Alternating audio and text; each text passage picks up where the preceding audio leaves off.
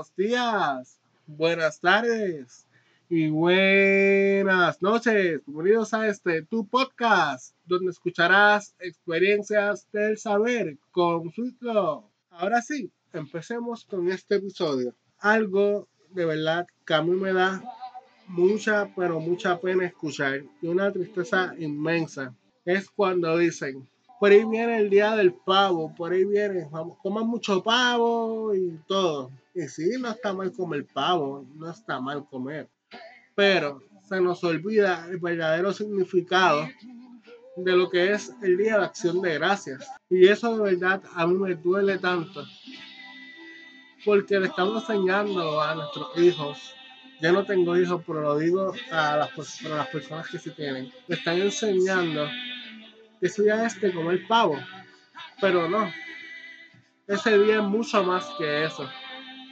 Hay veces que nosotros con una acción de gracias, no tiene que ser ya acción de gracias, pero con una acción de gracias uno puede hacer feliz a un vecino. A ese vecino que a veces tanto este jeringa, como decimos aquí en la calle.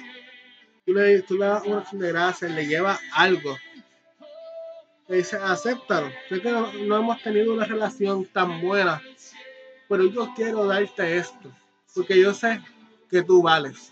Con eso, él va a recapacitar. A esa persona que ustedes tanto amaban y están peleados, hagan una acción de gracia con ellos. Fácil, usted va a decir, pero ¿cómo? ¿Qué tengo que hacer con eso?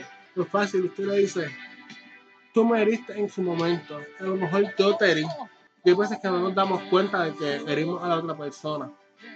Y cuando herimos, le duele a la otra persona también. Y ahí uno le dice a esa persona lo que le había dicho de que lo que te herió y, tú le heriste. Pero hoy te quiero pedir perdón. Tú no me pidas perdón a mí si no quieres. Y vas a ver que es un 85% o casi un 95% que te va a decir yo también tengo que pedir perdón, porque eso hace recapacitar a las personas. Yo les invito a ustedes que ese, ese este jueves, yo lo estoy grabando martes, que este jueves hagan una acción de gracias, solo una. Si necesito, pero ¿qué yo puedo hacer? Pues fácil, miren qué pueden hacer. Ustedes pueden hacer una bolsita.